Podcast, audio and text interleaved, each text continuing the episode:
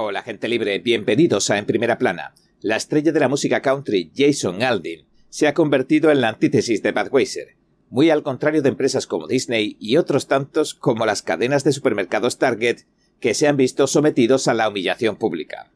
Si bien la televisión de la música country, o CMT, la ha censurado, el establishment mediático la ha teñido de polémica y todos los poderes se han posicionado en su contra, su canción Inténtalo en un pueblecito, se ha disparado a lo más alto de las listas. Y ahora entremos en materia.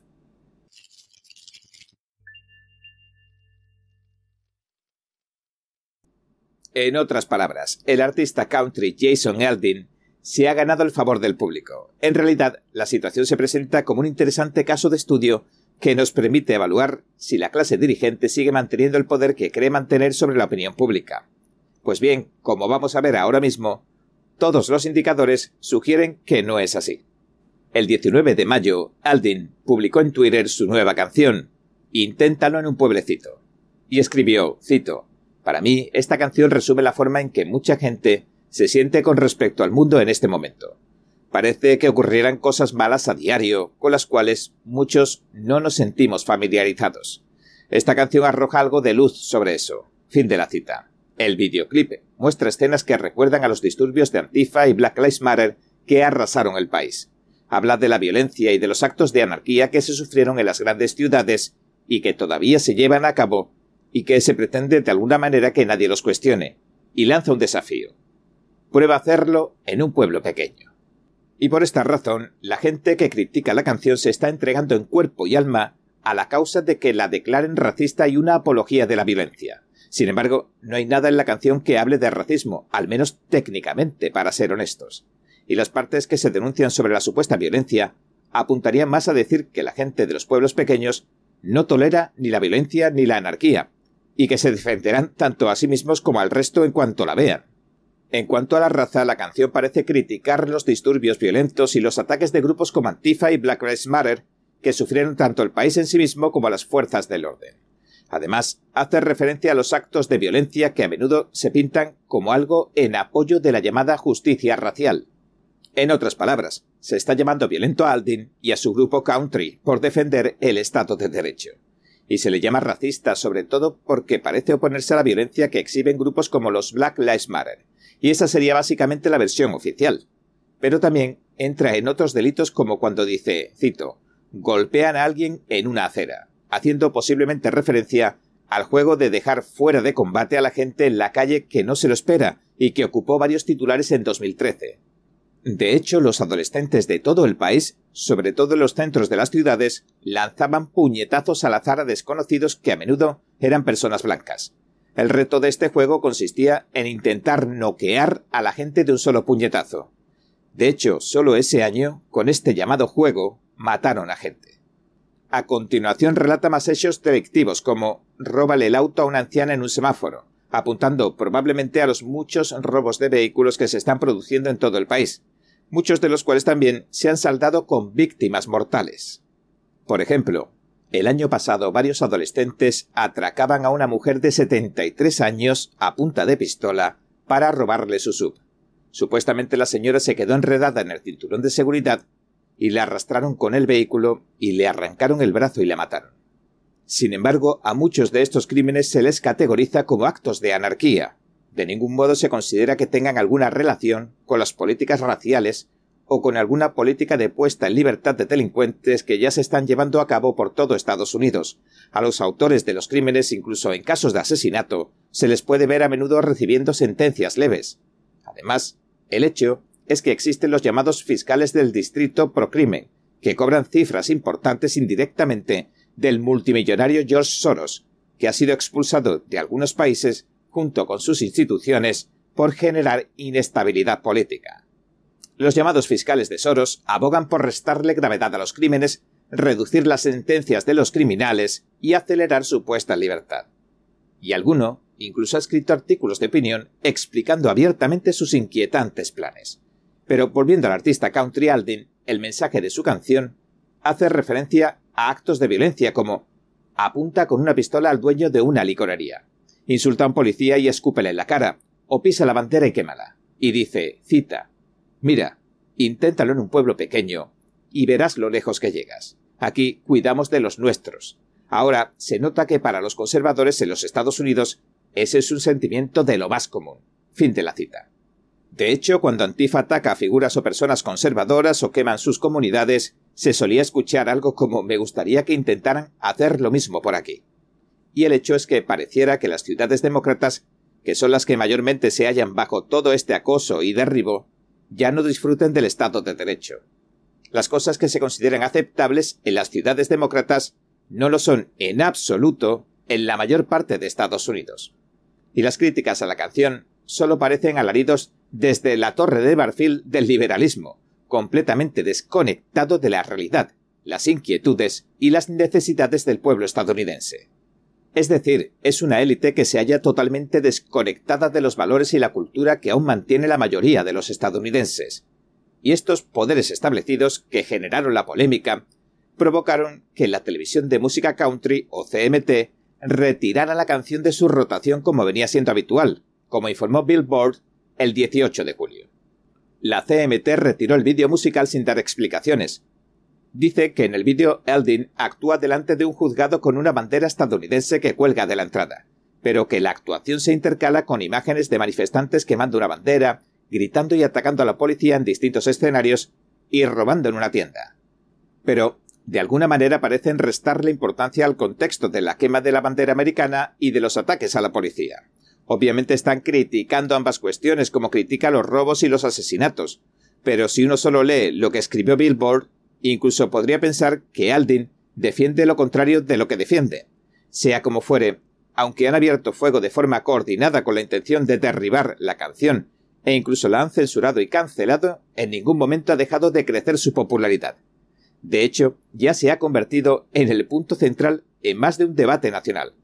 Cuando se canceló por primera vez, la canción tenía 346.000 visitas en YouTube. A finales de la semana pasada tenía unos 10 millones de visitas. Después del fin de semana ha superado los 16 millones de vistas. Ahora es la canción número uno en iTunes y la canción más escuchada en Trending Music.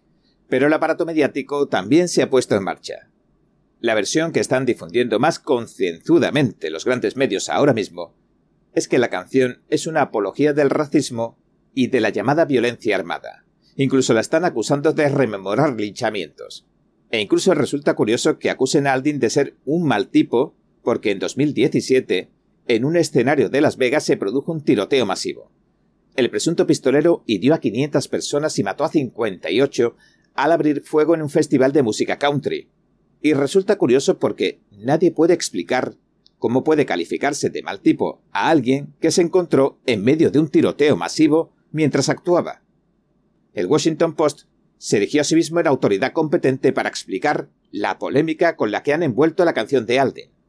Después de hacerse eco de las acusaciones de los Black Lives Matter, criticó el vídeo porque se había filmado en el centro de Columbia y afirmó, cito, a alguien que se acusa de racista graba un vídeo en el centro de Columbia, el sitio donde históricamente se cometían actos de violencia contra la gente negra. La MSNBC también repitió algo de esto. El video musical está condimentado con clips de noticieros de protestas fuera de contexto. Promociona a los vigilantes justicieros y se filmó frente al juzgado del condado de Murray en Columbia, Tennessee, el lugar de la masacre racial de Columbia en 1946 y donde la turbia linchó en 1927 a un adolescente negro de 18 años. Supongo que no lo sabe porque muchos conservadores también están cancelando la historia negra. Bueno, la realidad es que estamos hablando de hace unos 100 años, así que es verdad que la gente no sabe mucho de aquel linchamiento de 1927, por ejemplo. La cuestión es que al joven negro de 18 años que lincharon en 1927 se le acusó de haber violado a una joven blanca de 16 años. Y si escarbáramos en los archivos, en muchos juzgados se llevaron a cabo ejecuciones. Quizás si escarbáramos más profundo en todo esto, no sería difícil encontrar un solo juzgado donde no se hayan organizado ejecuciones. Y muchas implicaron este tipo de linchamientos. Pero a lo que asistimos es a la elaboración artificial de una polémica que no existe. Los medios de comunicación deciden que algo debería catalogarse como controvertido, entonces uno de ellos lo declara. Y otro afianza las declaraciones del primero con informes propios. Un tercero entrevista a expertos, entre comillas, y luego un cuarto, un quinto, etc., emplean todo este material para calificarlo irreversiblemente como un asunto controvertido. El sistema mediático primero lo crea y luego lo utiliza. Y si uno observa con detenimiento, inventan este tipo de calificativos más de lo que uno podría pensar. Y dentro de la maquinaria mediática se convierten en una bola de nieve que cuanto más rueda más se agranda. Unos medios se aferran con fuerza a las historias que cuentan los otros para aparentar que se trata de algo que ha generado una gran controversia dentro de la opinión pública, aunque a menudo no lo sea ni por asomo.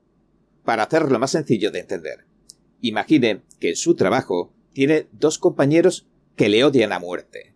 Entonces, uno se dedica a difundir calumnias a sus espaldas, mientras que el otro remata la faena empleando esos mismos rumores y argumentando cada vez que sale su nombre en una reunión que usted es alguien polémico.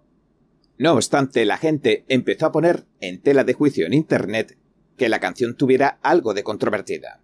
Y muchos señalaron la música rap, por ejemplo, que no parece suscitar tanta controversia, a pesar de que sus letras a menudo abogan por cometer violaciones, robos y asesinatos. De hecho, lo que parece estar ocurriendo, irónicamente, es que el establishment mediático estuviera intentando linchar a Jason Aldean intentan asesinar a su alter ego artístico. Están tratando de destruir su carrera, pero no parece que sea porque haya algún problema con la violencia o con las letras de sus canciones, sino porque no están de acuerdo con sus opiniones políticas. Y parece que quieren darle un buen escarmiento para que el resto que piense hacer esto o algo similar se lo piense dos veces.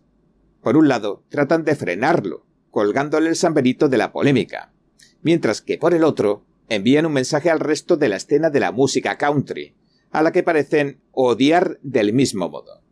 Y el aviso sería este, dice, esto puede pasarle a cualquiera que siga los pasos de Aldin, no te salgas de la fila. De hecho, el Washington Post, en particular, lleva con esto algún tiempo. En 2021, enmarcaron a Jason Aldin como un artista de derechas, y lo pintaron como parte del problema del ADN de la música country. En realidad, el establishment mediático le ha venido lanzando piedras similares en los últimos años por cosas como que se opuso a los confinamientos. El año pasado también le atacaron después de que su mujer tirara la ropa de la firma de moda Valenciaga a la basura, después de que la empresa recibiera críticas por sexualizar a los niños en sus anuncios.